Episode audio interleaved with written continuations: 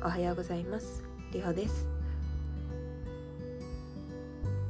このポッドキャストでは私アラサー会社員りほが女性のためのコミュニティを作るを目指し奮闘するつぶやきポッドキャストです。はい皆さんいかがお過ごしでしょうか？ちょっとあの入りを変えてみたんですけれども入りのあの最初の言葉はね。まだちょっと模索中なので明日にはいい感じのものができればいいなと思ってるんですけれども。はい。そんなところで。あの昨日お話しした通りまあね女性のた女性を、まあ、応援したりとかまあ、日本人女性って特にあの自信を持ちにくいとか、まあ、自分らしさ忘れがちとか,、まあ、なんかそういうところが私はねいろいろあの仕事会社員としての仕事を通してたくさんの人と関わってくる中で、まあ、感じた部分そういうふうに感じた感じることが多かったりとかあの留学にね大学時代1年に1回は必ず行っていてで外のせ外というか、まあ、日本国外に出ることが多かった私の、まあ、個人的な意見というか思ったところとしてやっぱりそういうね女性が、まあ、生きづらい社会の体制だったりとかもあって、まあ、女性にしわ寄せがいってるんですよね。でまあそれをどうにかなんかみんなで乗り越えたい。なっていう思いがあったりとかみんなでなんか悩みをシェアして打ち明けてなんか心の入れどころになる場所をね作れたらいいなって思ってあのいるので。はい。まあそれをね、目指してちょっと今後もサクサク頑張っていきたいと思います。はい。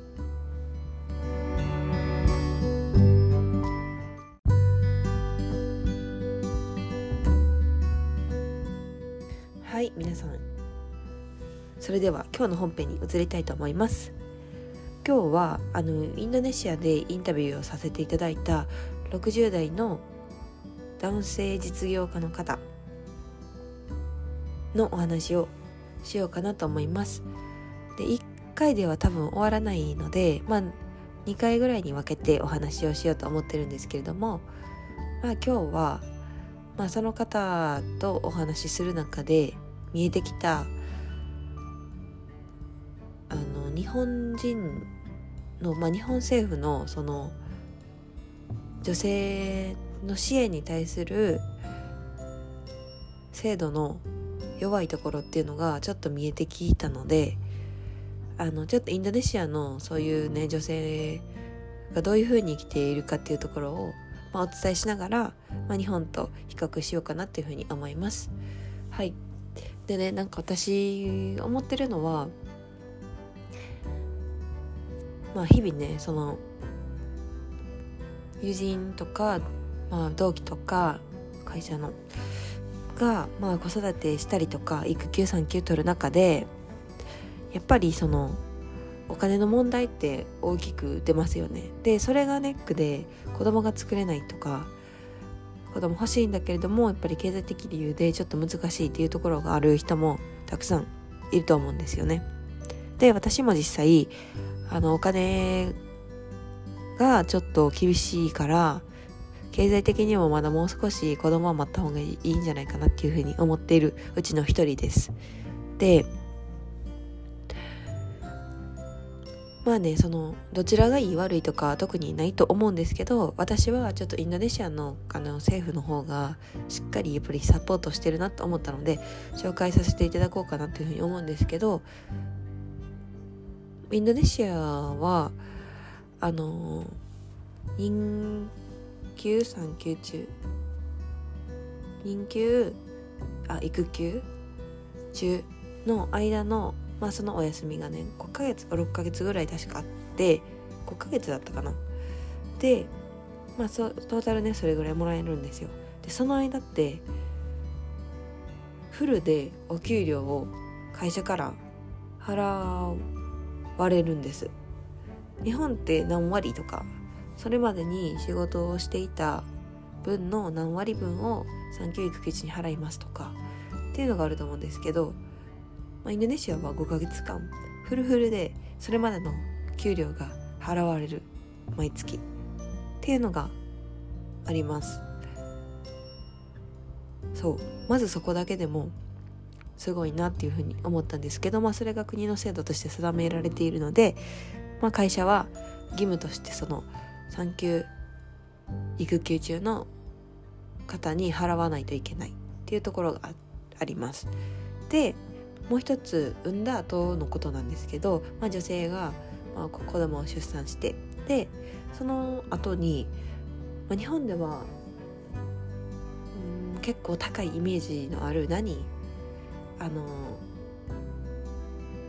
ウバーさんっていうんですかね。その面倒を見る方。があの非常に安い値段でそのサポートが受けられる。んですよ。で加えてあの家政婦さんがいるお宅もあったりするんですよね。インドネシアって。結構まあ普通にというかそういうサービスを利用できるようになっていてでそれっていうのはその、まあ、インドネシアのその国自体の文化でもあるそのなんか助け合い。みんな、うん、日本の田舎でいうすごい小さなコミュニティがまあ、インドネシア全体で割と広まっているっていう感覚。でそれがあるからこそなんかコミュニティで子供を育てようっていう意識が結構あります。でジャカルタとかあのあの中心部はその文化が少し薄まってきてうんここで、うん、子供を育てる。家族全員とか地域全体で育てるっていうよりかは少しその個々個人個人で子供を育てるっていう意識に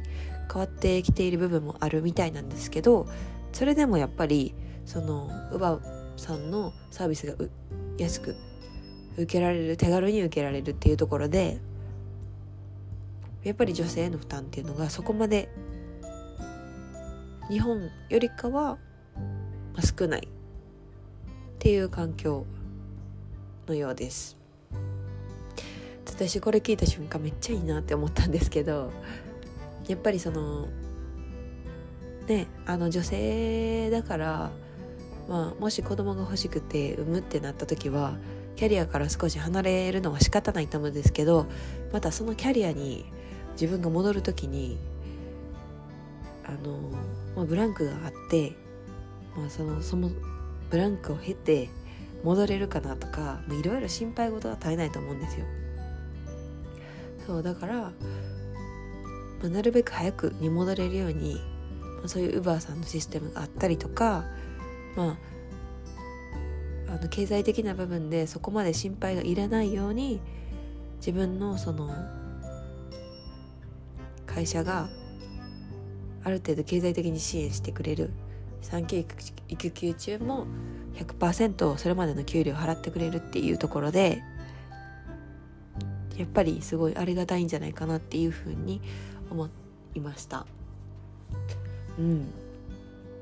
で実際私がインドネシアにまあコロナ前もコロナ後も行った時に思っているのがすごい helpful なんですよみんな。ですごいニコニコしているしみんながその助け合いのそのね子供をコミュニティで育てるとかそういうところにも、まあ、根付いているそのみんなで助け合うみたいな文化が結構まだまだそのインドネシアの中で流れているというかあるんじゃないかなっていうふうに思いました。で日本のその田舎の方私がまあ実家が三重なんですけどまあその三重の方とかに行ったりするとやっぱりねそのコミュニティの意識がすごい強いし、まあ、そういうところがそのインドネシアのその助け合いとかそのみんなでみんなで生きるみたいな共生というんですかね、まあ、そういうところの意識と似ていてまあ東京はね人数が多いから仕方ないとかまあいろいろね。うん。言い訳じゃないですけどまあそういう、まあ、環境が全然違うのでまあ、一概にその東京でもそういうコミュニティとしてのあの役割とかがあった方がいいとかっていうのはまあ言いづらいけどでもやっぱりそのみんなで育てる子供をね育てるとかそういう意識が少しでもあったらあのママさんとか子供とか生きやすいその環境が作れるんじゃないかなっていうふうに思いました。はいでちょっとジャカルタというかインドネシアの話から少しそれるんですけれども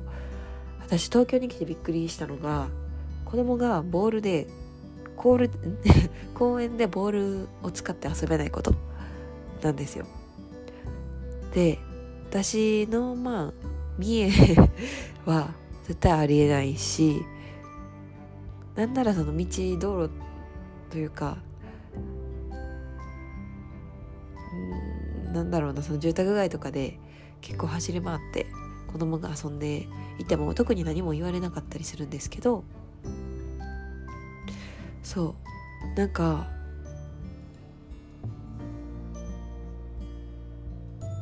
やっぱりねその、うん、厳しい他人に厳しいというか自分には余裕がなくなって他人に厳しくしてしまうのかなんか そのボール一つ、まあ、もしかしたらねその以前トラブルがあってもあったりとか道路が近いからそのボールをねが道路に飛び出して危ないからとか、まあ、いろんな理由があるかもしれないんですけど、まあ、ボールでねその子供が遊べない公園でっていうところに私はすごいびっくりして。でそうそう。だからコミュニティであの子供を育てるっていう意識があったらねもう少し寛容になれたりするんじゃないかなっていうふうに思っております。はい。そんなところであのインドネシアの子育て事情について少しお伝えしました。皆さんはどう思われましたか？今日もねあの鼻声で非常に聞き取りづらく申し訳ないんですけれども花粉が今日はすごく飛んでおりまして昨日はね雨だったので、まあ、そこまでひどくなかったんですけど今日は朝から晴れているので、まあ、しっかり飛んでおりまして影響を受けております。はい。そんなところで私は今日は朝ごはんに、まあ、昨日のバナナブレッドを焼いたものが残っているので今から朝ごはんいただきたいと思います。はいそれでは皆さん今日も良い一日をお過ごしください。